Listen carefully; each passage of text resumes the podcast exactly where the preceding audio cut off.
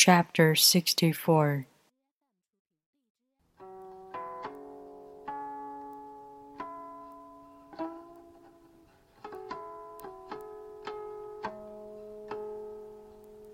What is rooted is easy to nourish.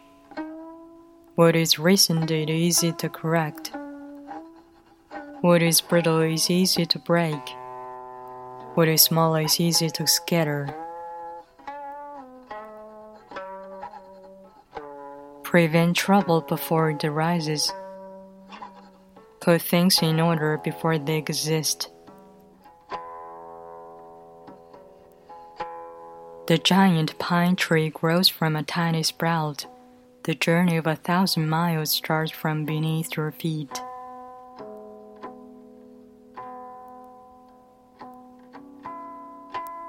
Rushing into action, you fail.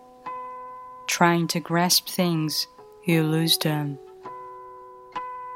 Forcing a project to completion, you ruin what was almost ripe.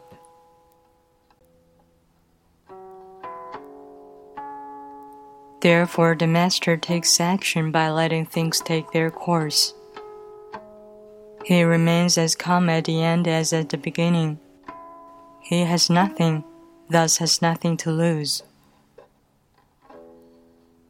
What he desires is non desire. What he learns is to unlearn.